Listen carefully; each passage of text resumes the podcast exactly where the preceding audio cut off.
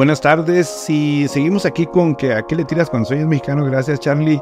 Y platicamos Charlie y yo un evento que resultó o se dio recientemente. Falleció Héctor Teto Murguía, alias El Teto, famoso aquí en Ciudad Juárez porque fue dos veces alcalde, folclórico, dicharachero, fiestero, pueblero, algo intolerante eh, lo conocí, este, y lo conocimos Charlie y yo. Charlie lo conoció cuando fue a la universidad a, hacer campaña, y yo lo conocí desde que yo era reportero y lo entrevistaba ahí en la Canacintra. Que en alguna ocasión, estando en Canacintra, estaba muy molesto con un servidor y le, me reclamó que por qué le sacaba notas a otro empresario, un empresario que ya falleció, Aurelio Licón. Y, y Teto me reclamó, me dice, oye, ¿cómo te atreves a sacarle notas a Aurelio Licón si yo soy el presidente Canacitra, él ya no es nadie, él había sido antes. Yo le contesté, pues sí, Aurelio Licón es ahora vicepresidente de Canacintra México. Sí, sí, pero a mí me vale gorro, me dice Teto. yo soy el presidente y no quiero que le anden sacando notas a él. Y si vuelves a hacerlo, voy a hablar con mi primo. Y yo me quedé así, ¿quién es su primo, verdad? Dije, ¿será el presidente de la República o qué? No, su primo era el dueño del periódico, en este caso el periódico Norte. Oscar Cantú Murguía. Ándale, entonces me di cuenta que eran primos. Y yo dije, bueno, pues quéjese, yo, yo solo hago mi trabajo y yo no publico las notas, las publica el periódico. Tiempo después, eh, eh, no inmediatamente, pasarían unas dos o tres semanas, eh, me dice de manera muy casual Oscar Cantú, dueño del periódico Norte. Estamos hablando de hace 25 años más o menos y o un poco más y me dice Oscar Cantú, eh, hiciste enojar a Teto. Le digo, no, le digo, yo solo hago mi trabajo. Pues ya no le saques notas, ya no entrevistes a Aurelio Licón porque pues ya ves cómo es Teto. Es mi primo, pero no, pues no te preocupes, no pasa nada. Y así fue una de las anécdotas con el Teto, pero bueno, hay una que me gusta mucho más todavía. Eso fue nomás para cómo nos conocimos Teto y yo y cómo tuvimos ese pequeño desencuentro. Bueno, yo no lo tuve, él lo tuvo porque él se sentía que yo no le daba la importancia que él tenía en esa egolatría que a veces tenemos las personas.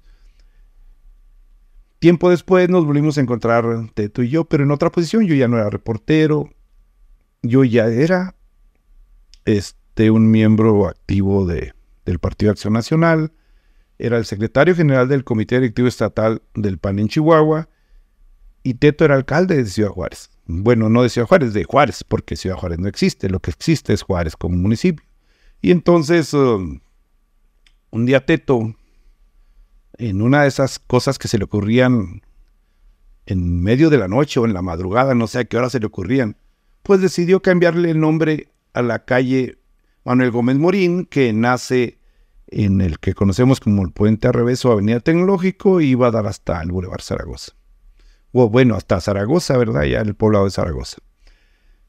Y, y lo sometió a Cabildo y total que se armó y entonces el entonces presidente del Comité Directivo Municipal del PAN decidió ir a ponerse en huelga allí en el puente al revés y puso una casa de campaña y se puso en huelga porque en contra de Teto que iba a cambiarle el nombre a la calle Manuel Gómez Morín para ponerle el, nombre de Juan Pablo II, que ahora sabemos que es la Cuatro Siglos, pero en ese momento Teto se le ocurrió que lo iba a poner ahí porque le caía gordo Manuel Gómez Morín. ¿Por qué le caía gordo Manuel Gómez Morín?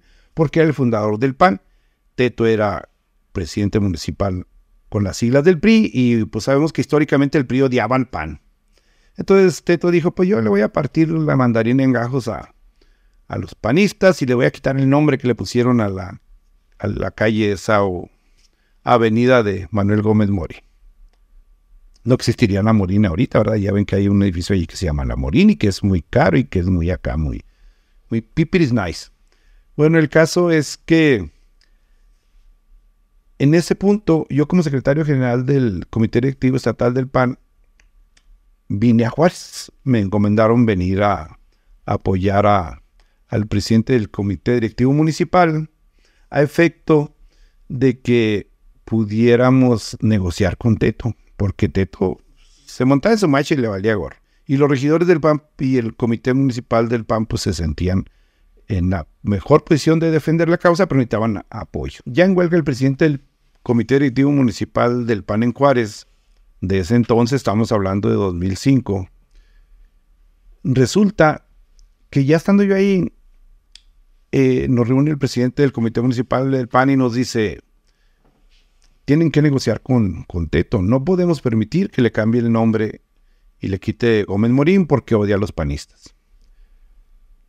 Entre los que estábamos involucrados, bueno, el encargado de esto, de hacer la negociación, era César Jauri, ahora eh, procurador o fiscal del Estado por el PAN en Chihuahua. Y, y, la encomienda fue ir a hablar con Teto. Y pues nos reunimos con Teto ahí donde es Tetolandia o donde lo revelaron recientemente. Y llegamos y Teto pues estaba displicente, relajado. Pues ustedes quienes lo conocieron saben pues era un hombre corpulento, llenito, de buen comer, desparpajado, hasta para hablar, no solo en la pose de, de cómo era él. Y nos dijo, qué bueno verlos, pero no voy a cambiar mi decisión de, de ponerle Juan Pablo II al lugar o a la avenida Gómez Morín. ¿Por qué? Porque pues ustedes lo saben, pues es una apología a los panistas, los panistas quieren posicionarse y pues no, dice, yo lo respeto a ustedes, nos dijo a César y a mí, César Jauri y un servidor, Pedro Martínez. Y así fue avanzando la plática y Teto pues nos invitó una copa, nos tomamos la copa, platicamos entre serio y en broma. Él dijo, ¿saben qué?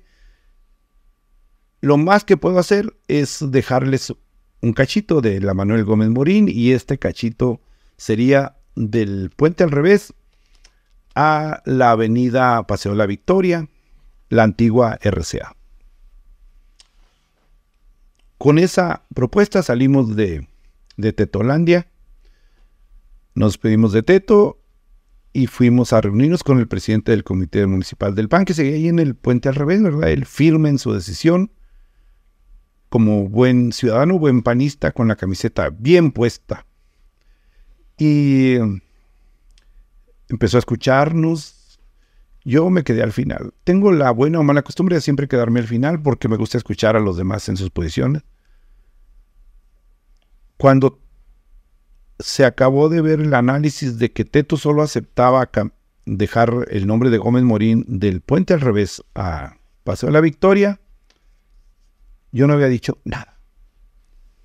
Voltea Pepe Sigala, que era el presidente del Comité Municipal del PAN, José Sigala, en aquel 2005, y me dice, ¿tú qué opinas, Pedro?